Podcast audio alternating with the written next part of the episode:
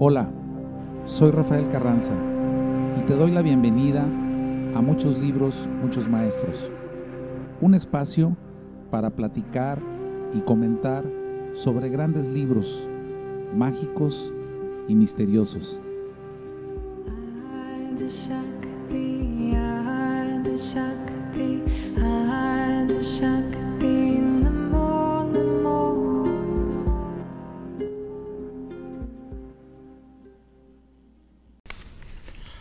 Hola, buenas tardes. Gracias por acompañarnos nuevamente a nuestro capítulo semanal eh, de Spotify de muchos libros, muchos maestros.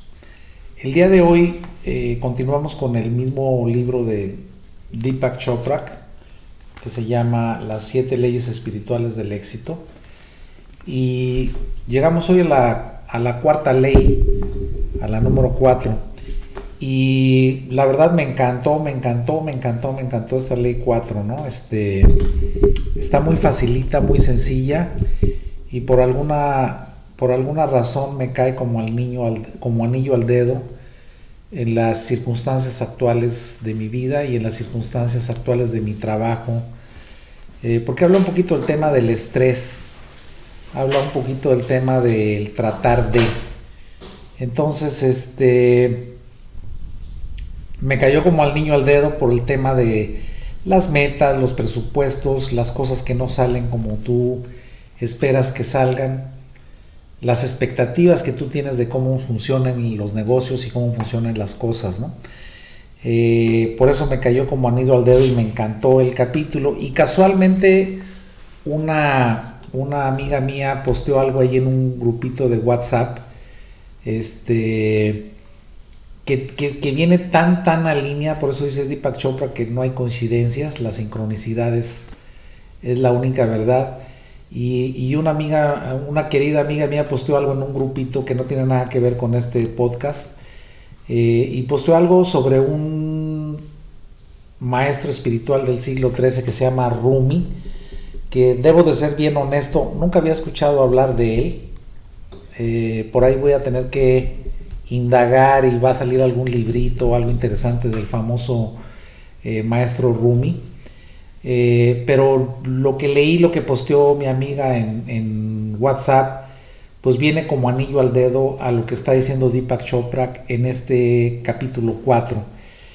Otra, otra razón por la que me, me encantó cuando estaba repasando este, esta ley 4 de, de Deepak Chopra que se llama La ley del menor esfuerzo. Eh, me quedé pasmado, admirado cuando lo leí, esta ley número 4, de que en algún momento hace una referencia a uno de los libros o de los autores que hicimos referencia en, en podcasts o en capítulos anteriores, sobre todo los primeros 3, 4 capítulos que vimos a ese ícono, maestro don Juan y su discípulo predilecto Carlos Castaneda. Este, trae una referencia aquí a un libro de Carlos Castaneda, cosa que me pareció fascinante porque pues yo este libro de Deepak Chopra lo leí sin exagerar 3, 4, 5, 6, 7 veces. Mucho tiempo lo tuve como un libro de cabecera por su sencillez, por lo didáctico, lo chiquito, lo práctico y en algún momento pues la verdad me funcionó mucho, me sirvió mucho y se fue a la biblioteca ahí entre decenas de libros que tengo ahí maravillosos, mágicos y misteriosos y no me recordaba de muchas de las cosas que dice este libro y mucho menos recordaba que eh, Deepak Chopra hiciera referencia a Carlos Castaneda, que, cosa que es Carlos es uno de mis lecturas favoritas, ¿no? Como ya se habrán dado cuenta a través de muchos de estos podcasts. Entonces, entrando ya al libro, eh, entrando ya al libro, eh, voy a leer lo que, lo que el inicio dice de la ley del menor esfuerzo. La cuarta ley del éxito, para, tener un orden en, el, en, las ideas. La ley número cuatro, la cuarta ley del, del éxito, se llama la ley del menor esfuerzo y dice como, como inicio, La inteligencia de la naturaleza funciona sin esfuerzo, con despreocupación, armonía y amor. Eh, y luego en la siguiente página trae una referencia, una frase de Lao Tzu o Lao Tse, que es el, que, pues el iniciador o el, fundador o el, o el revelador de la filosofía del Tao. Y trae una pequeña referencia que dice, un ser integral sabe a dónde ir sin ver, ve sin tener que mirar y realiza cualquier cosa sin hacer nada. Eh, no en este momento me identifico mucho y entiendo todo lo que quiere decir esta frase, pero casualmente cuando leí la frase me acordé de un libro que me regaló uno de mis hijos en un cumpleaños, eh, un libro que ando buscando desesperadamente en mi biblioteca y por ahí tiene que aparecer, que se llama El Tao. Yo no había leído nada acerca del Tao y no había leído nada acerca del Lao Tse. Pero me encantó. Cuando lo leí, me devoré el libro como la mayoría de los libros que me encantan, el libro del Tao, y estamos incurriendo en el primer pecado y la primera falta de este modelo de podcast, que es empezar a hablar de todo menos de lo que dijimos que íbamos a hablar, que era la cuarta ley de Deepak Chopra. Eh, y ya estamos hablando del libro del Tao, pero van a ver que sí tiene una relación y tiene una referencia y tiene una lógica. Ese librito, ese librote del Tao, de Lao Tse, este, me lo regaló uno de mis hijos, eh, creo que en un cumpleaños, y cuando lo leí me gustó muchísimo, muchísimo. No, no es un libro fácil de entender y una filosofía fácil de entender, pero básicamente todo el Tao está, o todo, no, todo, no, no voy a hablar del Tao porque no soy maestro ni he estudiado el Tao, pero lo, poco que entendí vi de ese libro del Tao es que el menor esfuerzo, la no confrontación, la no discusión es la orden del día. Este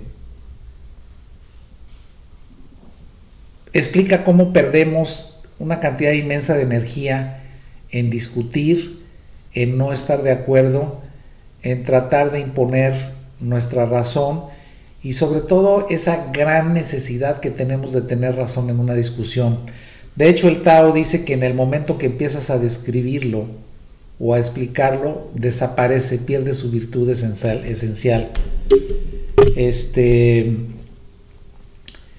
y una pequeña anécdota de ese libro que este, recuerdo que, me, que, que viene muy a colación con esta ley espiritual del menor esfuerzo de Deepak Chopra, habla en, ese, en, ese, en alguno de los capítulos del libro del Tao, habla de un general eh, poderoso, cruel, eh, agresivo, con un gran ejército poderoso, cruel y agresivo también, muy bien entrenado, eh, que fue invadiendo y invadiendo y de pronto llegó a un reino, a una ciudad, en donde tenía la fama, por supuesto, de que todo lo que estaba a su paso lo destruía, lo quemaba, lo aplastaba, lo vencía, lo dominaba eh, y por supuesto recaudaba los beneficios de, lo que quedaba. Este, llegó a ese reino y bueno, cuando la, gente que vivía en ese reino se enteró de que venía el, este feroz general, pues todo el mundo agarró lo que pudo eh, y huyó. Todo el mundo huyó de la ciudad, como, podemos ver actualmente de manera triste las, cosas que vemos todos los días en la televisión sobre los eh, inmigrantes, sobre la gente, los desplazados por la guerra en Turquía, en Afganistán, en tantas partes del mundo donde se ven esas caravanas de gente partiendo con sus carretas y con bicicletas o cargando maletas eh, con sus propiedades o lo, más valioso que pudieron rescatar y huir. Bueno, pues así salió todo el mundo de ese pueblo y solamente se quedó un monje, en el zócalo, en el centro, en la plaza principal del, del, ah, del, centro y todo el mundo le decía, oye, pues huye, corre, o sea, viene el general este feroz, famoso, cruel, que mata a todo el mundo y despedaza todo y acaba con todo y vence a todo el mundo. Este, tienes que huir, salva tu vida, Y el monje dijo, no, yo aquí me quedo, estoy sentado tranquilo en paz, no tengo por qué huir, ni tengo deseos de huir a ningún lado.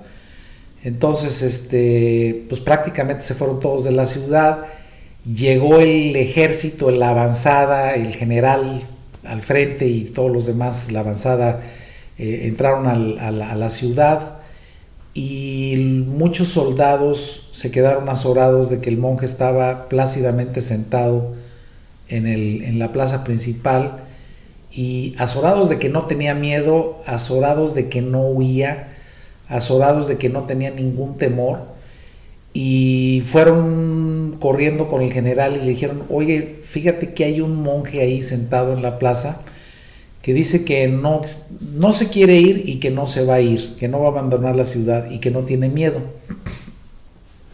Obviamente el general se intrigó eh, por el valor, por la valentía o por la testarudez del monje y dijo, pues esto es algo que yo tengo que ver personalmente. Entonces fue el mismísimo general invencible en persona a hablar con el monje y le dijo, ¿no tienes miedo de mí? ¿No sabes quién soy? Y el monje le respondió, sí, sí sé quién eres y no, no tengo miedo, no tengo por qué temerte. Y el general le dijo, tú sabes que yo con solo levantar un dedo te decapitarán y caerás muerto. Y el monje le contestó tranquilamente al general, dice, ¿sabes tú, general, que yo sin levantar el dedo puedo lograr que me cortes la cabeza y caer muerto? Y entonces, evidentemente, jamás esperó esa respuesta el general. O sea, él dijo, tú sabes que con solo levantar un dedo puedo lograr que te sacrifiquen y te corten la cabeza. Y el monje le dijo, pues tú sabes que yo sin levantar el dedo puedo lograr que me sacrifiques y me cortes la cabeza.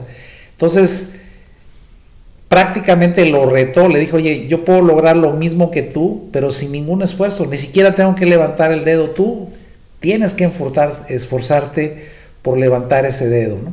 Entonces, a mí me impactó y me gustó muchísimo esa referencia del, no esfuerzo.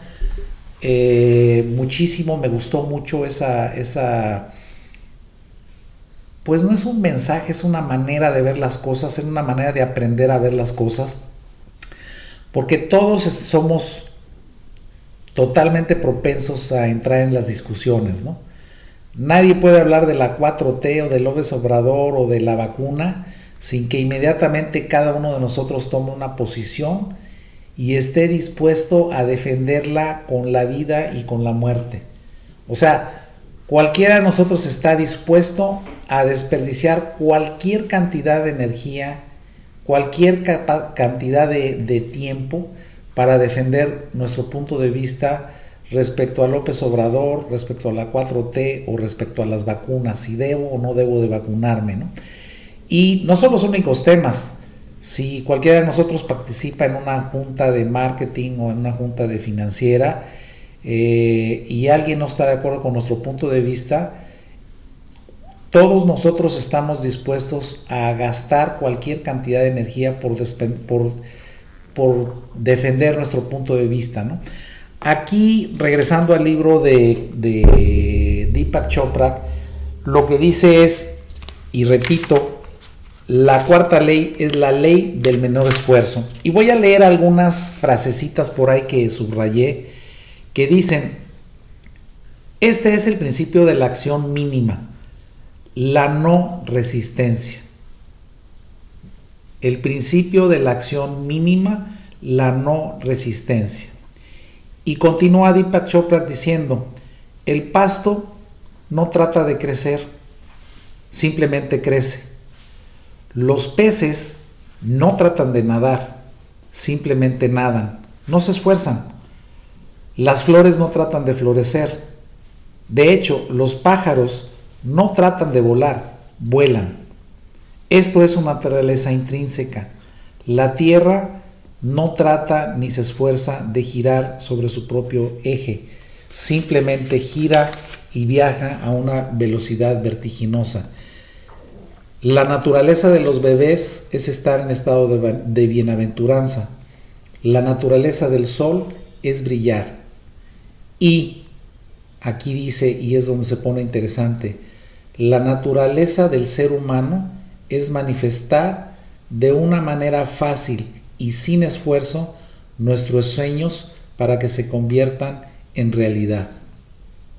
Y se los repito, la naturaleza del ser humano es manifestar de una manera fácil y sin esfuerzo nuestros sueños para que se conviertan en forma física o sea realidad. Y esto sí es algo verdaderamente contundente, impresionante. ¿no? Eh, es el principio de la economía de esfuerzo. Haz menos y logra más. Al final llegas a un estado donde no haces nada y logras todo. Esto se puede, se puede, se puede muy fácilmente confundir y tomar la perspectiva equivocada. Eh, haz más, haz menos y logra más y al final no haces nada y logras todo. ¿Cuál sería la perspectiva equivocada? Pues decir, ah, bueno, pues entonces en lugar de trabajar, estudiar, actuar, ser proactivo, pues me voy a sentar a ver la televisión los próximos dos años, no voy a hacer nada y todas las cosas van a suceder, voy a solucionar mis problemas económicos y todos los demás, ¿no? Obviamente esto es falso, sería, la, este sería el approach, el acercamiento equivocado, ¿no? Pero quiero hacer referencia un poquito aquí, y es una nota que yo puse ahí en el librito, quiero hacer referencia a, una, a un deporte, a una técnica que se usó hace muchos años y llegó a ser parte de las, de las competencias o deportes olímpicos y creo que ya desapareció, ya nadie habla de él, no he visto ni siquiera en los Juegos Olímpicos que todavía se, se compita y estoy hablando del judo. Yo no sé cuántas personas hayan escuchado hablar del judo, que es una técnica de combate japonesa. Eh, hace muchísimos, muchísimos años, cuando yo era joven, enseñaban judo en todos lados, se puso de moda en México. Eh, el tema de la defensa personal, etcétera, etcétera. Y bueno, pues se, hablaba del karate, se hablaba del, del jiu-jitsu, se hablaba de muchas técnicas de defensa personal, pero en algún momento se hizo muy famoso, eh, no sé si por las Olimpiadas, no sé si por qué razón, pero en algún momento todo el mundo hablaba del, del judo eh, me dicen aquí mi equipo de producción que sí está el judo en, las Olimpiadas ahorita en Japón. Mira, qué padre, las Olimpiadas están ahorita en este momento en Japón. Está el judo. Entonces, eh, ¿por, qué estoy hablando del judo? Porque en alguna vez este, se me ocurrió tomar una clase de judo y creo que no pasé de la primera clase, pero una cosa me quedó clarísima. Y es que lo primero que te enseña el maestro de judo es ponte suavecito y fluye con el movimiento de tu adversario. Entonces, pues te ponías tu, ese kimono, no me acuerdo cómo se llama, la cosa esa blanca con tu cinturón de manta, este, y, y, te decía el maestro, mira, cuando el adversario te jale, déjate ir hacia adelante, en su dirección, y si te empuja, agárralo y déjate ir para atrás. Y poco a poco te van explicando los movimientos, la técnica, para que todo lo que usas es la fuerza de tu oponente. O sea, si él te empuja, tú lo jalas. Si él te jala, tú lo empujas. Y cuando lo pones en la práctica te das cuenta que es impresionante el resultado, porque si alguien te empuja, si alguien te empuja, si alguien llega, se te para enfrente y te empuja, la primera reacción tuya es oponerte a la fuerza del empujón y ver si tú lo puedes empujar más fuerte o si tú logras tener la suficientemente fuerza, la suficiente fuerza como para que tu empujón no te tire. Entonces, inmediatamente actúas con la fuerza contraria, el, el, la, el, el opposite, o sea, la, fuerza, la fuerza opuesta a la que está siendo sujeto. Y el judo lo que te dice es, no, no hagas eso. O sea, si el cuate te empuja, pues tú jálalo y déjate caer hacia atrás y te lo llevas encima y el cuate se va de bruces, pero de una manera impresionante. Eh, ustedes podrán ver algunos videos de YouTube eh, de judo y van a darse cuenta que toda la técnica del judo, que hay cintas, igual que el karate, ¿no? La cinta verde, la cinta marrón, la cinta negra, el primer dan, el segundo dan, o sea, te puedes pasar 20 años aprendiendo judo, pero los 20 años de aprendizaje del judo siempre están sustentados en el no esfuerzo, en la no oposición, en el utilizar siempre toda la fuerza de tu adversario en la dirección en la que él la está impulsando. Esto es eh, en el judo físicamente, pero energéticamente y en la vida diaria, en la vida diaria, eh, y hoy en la mañana tuve una junta muy interesante, hoy en la mañana tuve una junta muy interesante con un colaborador, un compañero de trabajo que decía que estaba nervioso, que tenía eh, ciertos ataques de pánico, etcétera, y le decía yo, oye, este, deja de esforzarte por, por tener la razón, por discutir y tener la razón, porque yo siempre lo he percibido como que es una persona que no importa lo que le digas, va a refutar con su punto de vista, y conozco muchos como esos, entre ellos mi hermano. Eh, no importa lo que le digas, él va a tratar de mantener su punto de vista y el problema no es que la otra persona quiera imponerte su punto de vista o defender su idea, sino que el problema inicia cuando tú inicias la resistencia. Porque si yo te digo, pues, no te deberías de vacunar porque creo que este, no vas a pasar a la quinta dimensión si te vacunas, este, pues yo te lo puedo decir, pero es tu decisión simplemente escucharlo y permanecer callado o decir, no, estás muy equivocado y te voy a dar 10 razones de por qué estás equivocado.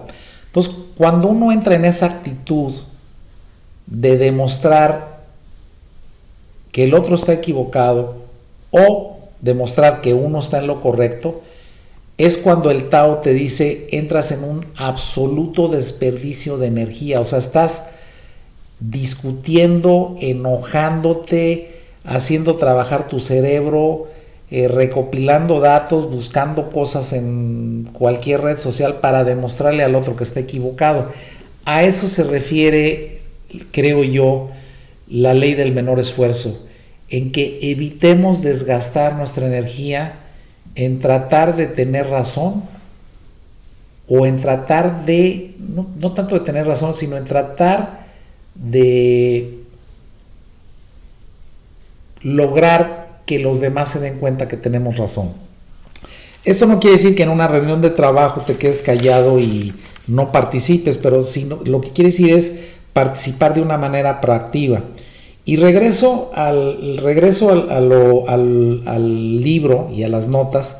Voy a repetir por tercera vez. Este, dice, la ciencia védica, la filosofía antigua de la India, en este principio es conocido como el principio de la economía de esfuerzo. Principio de economía de esfuerzo. Tomen nota de esas palabras. Economía de esfuerzo. O haz menos y logra más. Al final llegas al estado donde no haces nada y logras todo. Lo que comúnmente se conoce como un milagro, en la realidad una expresión de la ley del...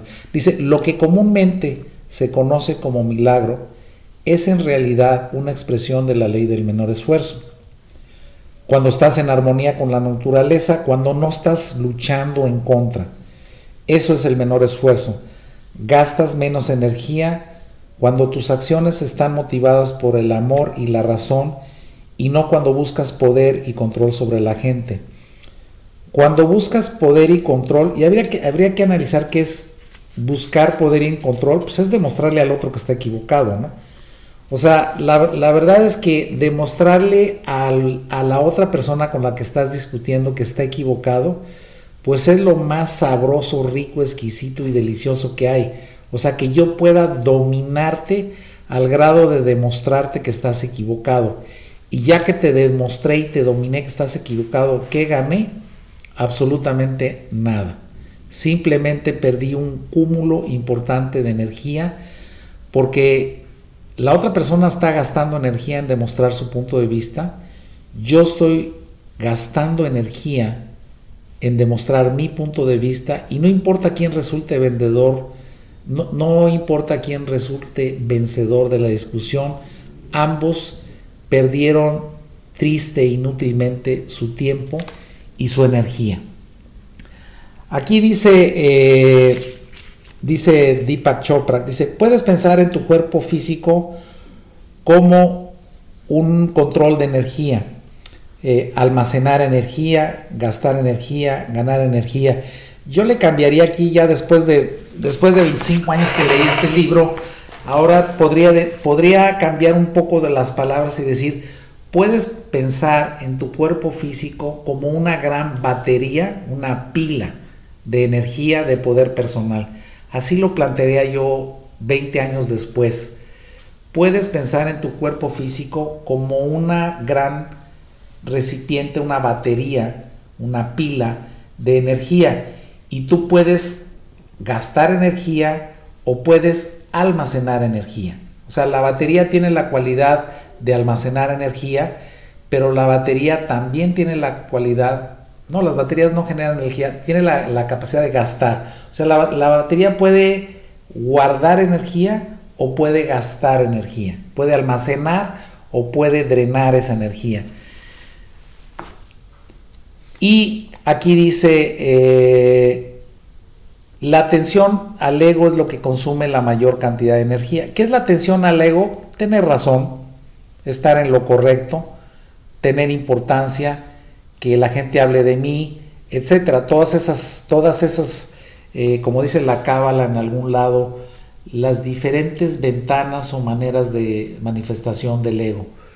Este, yo puedo gastar energía enojándome, yo puedo gastar energía teniendo celos, yo puedo gastar energía estando triste y deprimido, yo puedo gastar energía no estando de acuerdo. O sea, hay muchas manifestaciones, muchas maneras de gastar y desperdiciar, dilapidar, drenar esa energía o puedo almacenar energía disfrutando de la naturaleza, puedo almacenar energía disfrutando de mi familia, puedo disfrutar de, puedo almacenar energía y generar energía disfrutando de la compañía con mis hijos, disfrutando de lo que estoy haciendo, disfrutando de mi trabajo, disfrutando de algún proyecto. Eh, yo puedo ver un proyecto como algo que digo, qué padre, qué interesante, cuántos retos tiene, o puedo desperdiciar mi energía enojándome porque no funciona como yo creo que debería de funcionar o porque no llegué a los resultados que debería de tener. Cuando esa energía es liberada, la puedes canalizar y usar en cualquier cosa creativa que quieras.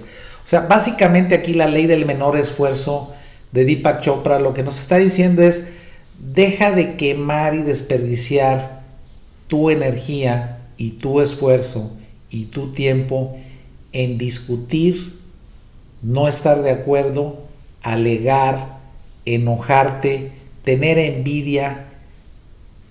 Puedo decir algunas malas palabras, pero ya me ya me recordaron mis críticos que no diga este malas palabras porque degrado este, entonces voy a evitar, voy a tratar de hablar con palabras amables y voy a decir enojo, ira, rabia, berrinche. Eh, deja de desperdiciar energía en hacer berrinches, deja de desperdiciar tu energía en tratar de imponer tu punto de vista y demostrar que tienes razón, porque demostrar que tienes razón no te genera absolutamente ningún beneficio.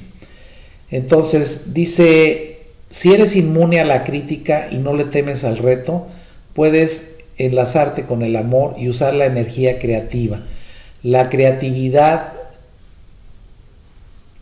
es lo que te lleva a la experiencia de la abundancia y la evolución. O sea, toda esa energía que, gastamos, repito, en el enojo, en la ira, en la decepción, en los celos o en la envidia, la, tendríamos o la tendremos disponibles cuando dejemos de gastar esa energía en esos, eh, en esas, este, ah, sentimientos de baja vibración, tendremos, acumularemos energía y tendremos energía disponible para dedicarlas a la creatividad, a el ver el cómo sí, cómo sí puede funcionar este negocio, cómo sí puedo mejorar mi vida, cómo sí puedo mejorar mi salud, cómo sí puedo mejorar mi relación. Creo que es a esto a lo que se refiere Deepak Chopra en el mejor esfuerzo. Y aquí viene una de las partes deliciosas, digo deliciosas para mí porque hace, hace Deepak, eh, eh, cita a, a Don Juan de Carlos Castaneda y les leo lo que dice él tal cual está en el libro. Dice, en el arte de ensoñar, Don Juan le dice a Carlos Castaneda, la mayoría de nuestra energía se va en sostener nuestra importancia. Si fuéramos capaces de perder un poco de esa importancia, dos cosas extraordinarias nos sucederían. Una, liberaríamos nuestra energía de tratar de mantener la ilusoria idea de nuestra grandeza. Y dos, nos daríamos suficiente energía para captar un destello de grandeza real de este universo sí está un poco filosófica, un poco profunda o bastante profunda la, idea de Don Juan, pero pues básicamente dice, liberaríamos nuestra energía de tratar de mantener esa ilusión de nuestra grandeza, de nuestra importancia personal, que es un tema que hablamos abundantemente en los primeros capítulos de, este, de, de estos podcasts de muchos libros, muchos maestros, eh, dedicamos casi cuatro o cinco capítulos a hablar de Carlos Castaneda y bastante de ese tiempo hablamos de la importancia personal, de nuestra grandeza, de lo que nos, nosotros nos enseñáramos o nos hicieron pensar que deberíamos de ser. Eh, y él dice, podríamos utilizar esa energía para captar un destello de la grandeza real del universo. Obviamente esa es la visión de un chamán, de un, de un gran eh, no un chamán, sino un, eh, ¿cómo se llama? Nahual. Nahual, gracias. De un gran Nahual, de un hombre de ciencia, de un guerrero impecable como lo era Don Juan en el mundo de los brujos. Y regresando al libro ya de, de Deepak, dice, hay tres componentes para la ley del menor esfuerzo. Tres componentes para la ley del menor esfuerzo. Y dice, hoy aceptaré a la gente, las situaciones y las circunstancias como ocurran. Hoy aceptaré a la gente, las situaciones, circunstancias y eventos como ocurran. Y esto fue una de las cosas que más me hizo pensar, y por eso les dije al principio de la conversación de este capítulo, de la plática de hoy, que me, que me pegó mucho, me ayudó mucho, me llevó a un tema eh, personal en este momento, no personal, sino profesional en este momento, este, algunos negocios, uno de ellos el que, en, el que yo estoy trabajando, eh, sin, no quiero entrar en especificaciones porque esto no tiene nada que ver con mi trabajo, pero uno de, uno de los negocios en los que yo estoy involucrado ha sido el más o uno de los más golpeados por la pandemia. Y es un negocio en donde está de por medio muchísimo dinero, muchísimo trabajo, muchísimo talento, y se ha convertido en un negocio muy riesgoso que pone en peligro pues la estabilidad financiera del grupo eh, hasta, cierto, mm, hasta cierto punto. Y yo me siento responsable total de lo que está sucediendo en ese negocio. Y he experimentado estrés, he experimentado frustración, he experimentado ira eh, me he leído encima a muchos de mis colaboradores porque trato de forzarlos a que el negocio funcione. Y aquí dice una, dice Deepak Chopra algo que es demasiado o muy fuerte para aceptarlo tan fácilmente y es aceptar, aceptar las cosas como están, como son. Este, y cómo son, pues ahorita el negocio está del nabo. Esa es la realidad de las cosas. Y aceptar eso eh, es algo a lo que no estamos preparados a enfrentar desde un punto de vista espiritualmente maduro. ¿Por qué? Porque choca con todo lo que nos dice el coaching, choca con todo lo que nos dice la filosofía empresarial de lucha, trata, esfuérzate, supera, supera los presupuestos, vamos a echarle ganas, tienes que encontrar la madera, este, establece estrategias para superar la adversidad, etcétera, etcétera. Lo cual es cierto y lo cual tiene su fundamento y lo cual pues el mundo empresarial no puede moverse de ahí porque así está hecho y para eso está hecho. Pero a final de cuentas desde el punto de vista personal en el que cuando algo ya te está afectando de manera personal, eh, te está afectando, cuando me digo afectando, eh, me refiero a la frustración, el miedo, la ira, eh, el ataque de pánico.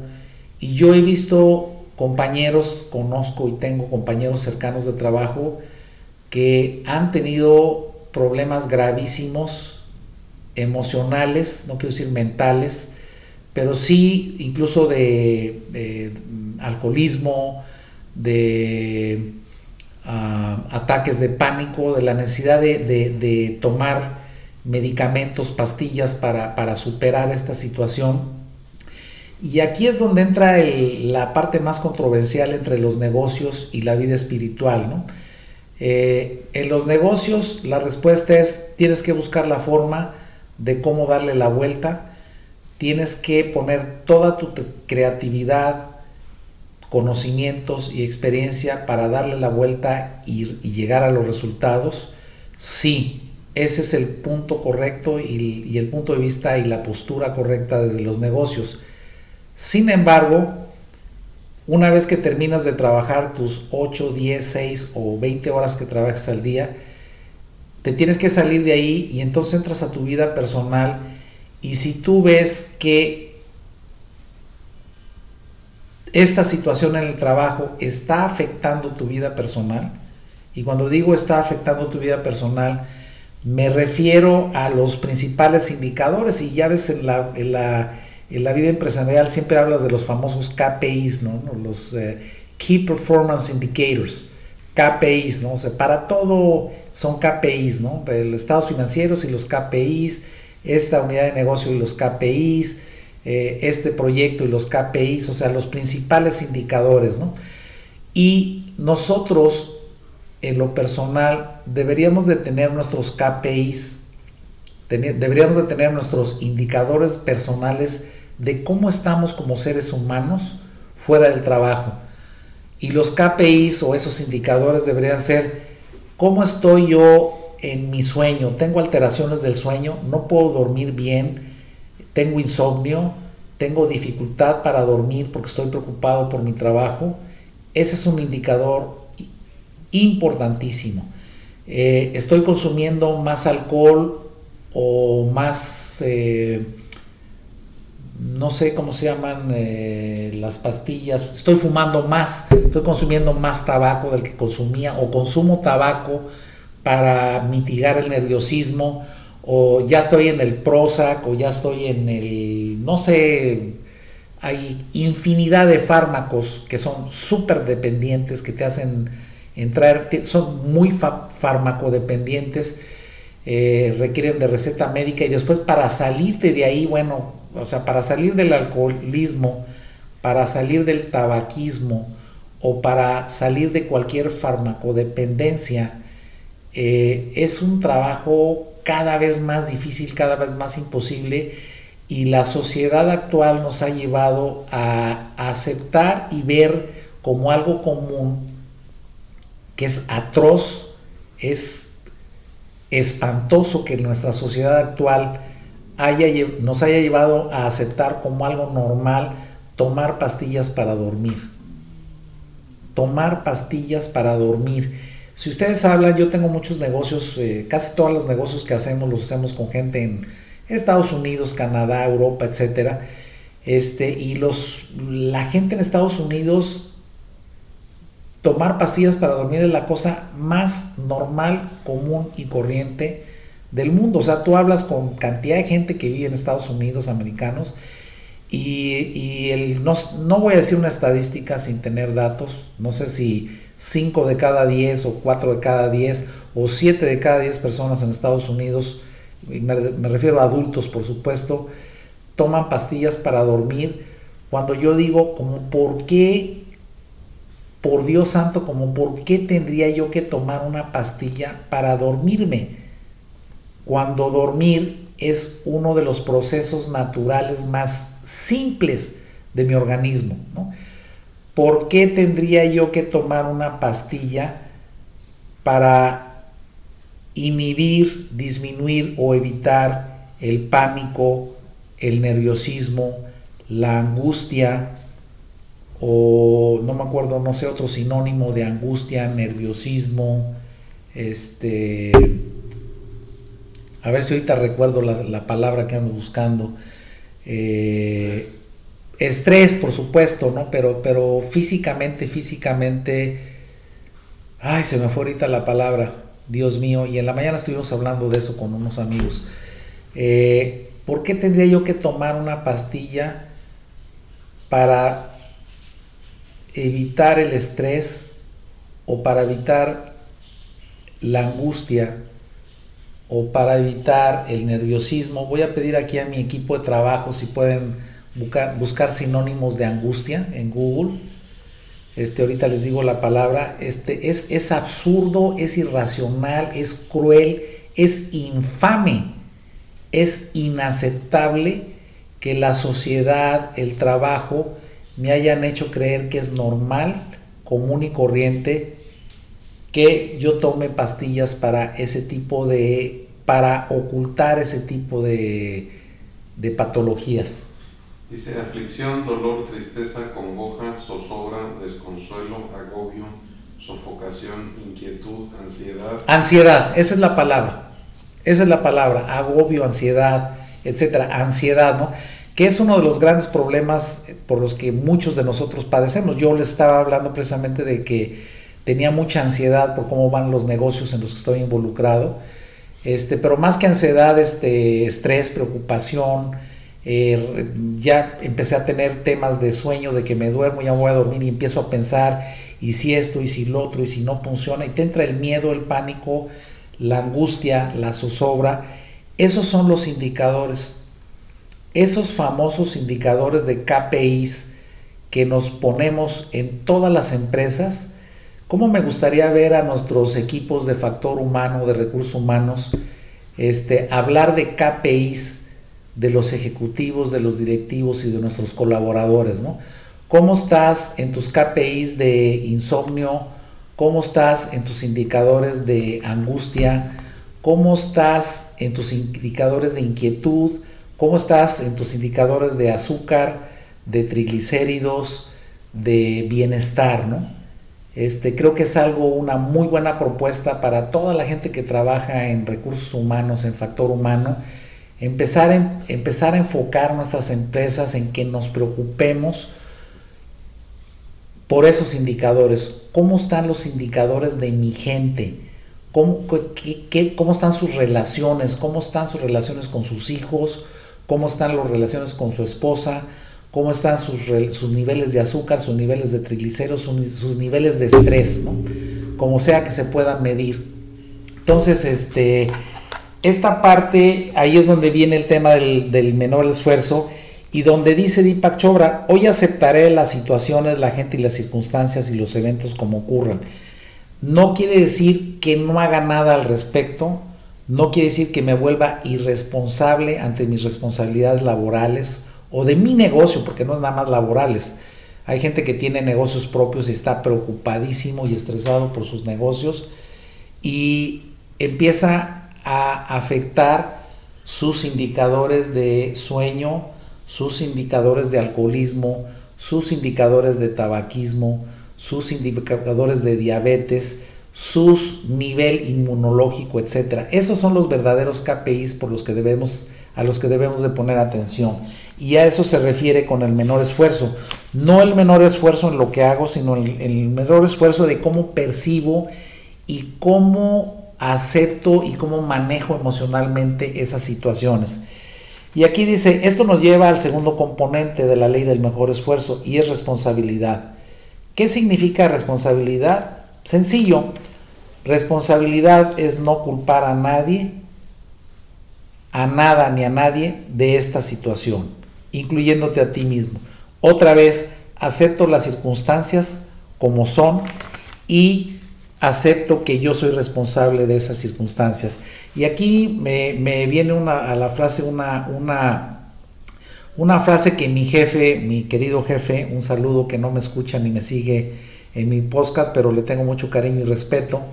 Eh, mi jefe siempre dice, tiene una frase muy, muy buena que dice, it is what it is, que quiere decir, pues es lo que es. O sea, hoy así son las cosas, esos son los números, esos son los, resultados, esas son las circunstancias y eso es lo que tenemos. Y mi gurú Sriyama Bhagavan en la India me decía, lo decía de otra manera, y decía, la aceptación, eso es lo que hay. O sea, eso es lo que hay en mi vida. En este momento, eso es lo que hay. Eh, mi hijo reprobó el examen, sí, lo reprobó, eso es lo que hay. Tengo que aceptarlo. ¿Aceptarlo significa que no voy a hacer nada al respecto? Por supuesto que no.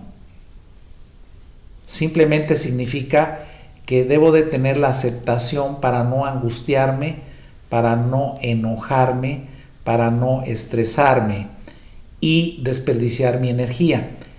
Y al no enojarme, no estresarme y ahorrar esa energía, podré utilizar esa energía para ayudar a mi hijo a sus estudios y a que no vuelva a reprobar otro examen. Eso es lo que está hablando aquí Deepak Chopra. Y luego viene eh, la tercera, que es renuncia totalmente a defender tu punto de vista, que es básicamente con lo que empezamos este podcast, ¿no? La cantidad de esfuerzo impresionante que implica defender nuestro punto de vista. Y sí quiero compartir algo hoy, que es algo totalmente privado, porque nunca digo nombres ni nada, pero en la reunión que tuve esta mañana, hoy, esta mañana, con varios colaboradores de trabajo, uno de ellos estaba muy angustiado y estaba eh, preocupado, estresado, se le veía mal, cansado, se ve que no había dormido y estaba y me comentó que estaba tomando este, algunas pastillas para para poder eh, sobreponerse a la angustia, a esa palabra que andaba buscando que se me olvida, la ansiedad. Él decía ansiedad y ataques de pánico.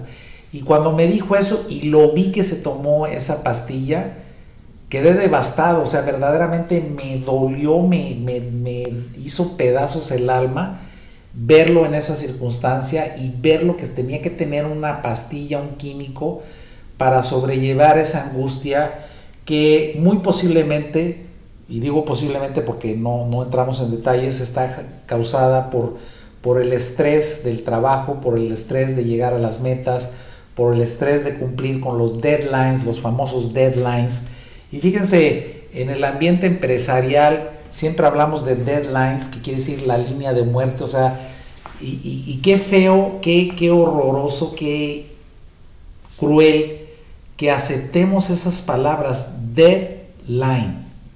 O sea, ¿cuál es el deadline para entregar esto? O sea, si no lo entregas en esta fecha, te mueres o estás muerto. Y la jerga del famoso coach del uh, uh, uh, vamos equipo, vamos, sí podemos, sí lo logramos, nos ha llevado esa, esa infame filosofía del coaching de que tenemos que lograr el resultado a como dé lugar nos ha llevado a aceptar esa, ese concepto, esa palabra de deadline. O sea, o tienes esto listo en mi escritorio para el viernes o estás fuera, estás muerto. Esa es la sociedad a la que hemos llegado, esa es la sociedad a la que hemos aceptado llegar y esa es la sociedad que tenemos que empezar a cambiar y la única manera de cambiarlo es empezar a cambiar nosotros. Eh, quiero resumir el libro para no salirme a mi filosofía personal del coaching. Este, quiero eh, recapitular, porque cada, cada capítulo de, de, Deepak Chopra, que en este libro trae como una receta de cocina, las tres formas de aplicar. Y no quiero, quiero cerrar el capítulo hablando de las tres, leyéndoselas. Y dice, ¿cómo aplicar la ley del menor esfuerzo? Pondré en práctica la ley del mejor esfuerzo haciendo un compromiso para seguir los siguientes pasos. Paso 1. Practicaré la aceptación. Hoy aceptaré a la gente, situaciones, circunstancias y eventos como ocurran. Sabré que este momento es como debe de ser. No lucharé en contra del universo, luchando en contra de este momento. Mi aceptación es total y completa. Acepto las cosas tal y como son en este momento y no como quisiera que fueran. Y aunque esto parezca un tremendo choro, tiene una profundidad tremenda porque Incluso parecería, si lo analizamos, parecería estúpido que no aceptáramos las cosas como son. Y les quiero poner un ejemplo muy burdo. Vamos a suponer que yo me la pasé cocinando un pastel porque es cumpleaños de alguna persona que quiero, alguno de mis hijos, y me puse dos, tres horas a cocinar un papel, a un pastel, Fui por los ingredientes al súper, me gusta el pastel de zanahoria, me puse a rayar la zanahoria, saqué el libro de recetas y me pasé un par de horas este, trabajando amorosamente para hacer un pastel. Lo saco del horno, lo pongo en una charola y estoy feliz porque voy a compartir ese pastel con algunos de mis seres queridos, Y de pronto cuando voy a llevar el pastel a la mesa, se me resbala cae el pastel y se hace calabaza en el piso. Este, ¿cuál es mi reacción ante una situación tan desafortunada después de haber puesto tanto tiempo, tanta dedicación y tanto amor para algo? Y mi expectativa es que lleguen mis hijos o que llegue mi esposa o que llegue mi esposo o el, el que le hice el pastel de cumpleaños o celebración que llegue, lo vea, lo disfrute, me dé las gracias y sea feliz y nos lo comamos todos muy contentos. Esas son mis expectativas, ¿no? Pero ¿cuál es la situación? ¿Cuál es, esta parte que dice aquí? Aceptaré la situación, las circunstancias y los eventos como ocurran. ¿Qué ocurrió? ¿Cuál fue el evento? ¿Se me cayó el pastel? ¿Se me resbaló? y se hizo calabaza en el piso. ¿Hay alguna manera de que yo pueda revertir, ese hecho? O sea, ¿existe la menor posibilidad de que yo regrese como en una película, el famoso rewind, como en las caseteras? ¿Hay alguna posibilidad de que yo regrese el pastel y se vuelva así como las películas para atrás y vuelva a caer entero en mi charola? Y la respuesta es sencilla, no existe ninguna posibilidad ya se te cayó el pastel, ya se estrelló en el piso, nadie va a poder comer pastel y esa es la realidad a la que te enfrentas en este momento. Entonces, la ley del menor esfuerzo no quiere decir que no hagas nada. No quiere decir que te pongas a ver televisión y esperes que tu negocio vaya a funcionar. Simplemente que si hoy mis ventas fueron 400 pesos, tengo que aceptarlo Oye, pero es que yo necesito vender dos mil o mil quinientos pesos para que el negocio sea rentable. Correcto. Eso es lo que te gustaría y eso es lo que debería de ser. Pero lo que es es que vendiste 400 pesos y que no te va a alcanzar a pagar para pagar la nómina. Esa aceptación espiritual en el mundo interno es de lo que está hablando aquí Deepak Chopra. No de que estés conforme ni de que aceptes, mucho menos de que no hagas nada al respecto, ni que no planees cómo solucionar el problema. De lo que Deepak Chopra que está hablando en esta ley del menor esfuerzo es que lo que es un hecho, dijera mi jefe, iris guaridis, o dijera mi gurú, eso es lo que hay, en el momento que aceptas que el pastel esté en el piso, en lugar de entrar en ira, ponerte a llorar, irte a encerrar a tu cuarto, y echar a perder toda la velada, decir, ja, ja, ja, miren, se me cayó el pastel, vamos a buscar otra cosa que comer y vamos a pasárnosla bien. Eso se dice muy fácil, muy, muy fácil. Lograr tener el control, el aprendizaje espiritual para aceptar que se te cayó el pastel, para aceptar que no llegaste al presupuesto, para aceptar que no vas a poder cumplir un deadline, aceptarlo tú espiritualmente y, estar consciente de que no debes de permitir que te haga daño, esa es la parte difícil y ese es, creo yo, el principal mensaje de Deepak Chopra. Este, la verdad es que mientras, cuando tú logres estar en un estado de tranquilidad y paz, y por ahí hablamos en la mañana de un librito eh, que se llamaba, alguien escribió un libro de, de un budista, un budista argentino, escribió un libro creo que se llama Me vale madres o a la chingada, no me acuerdo si se llamaba una de esas dos, y prácticamente para todo decía, pues me vale madres.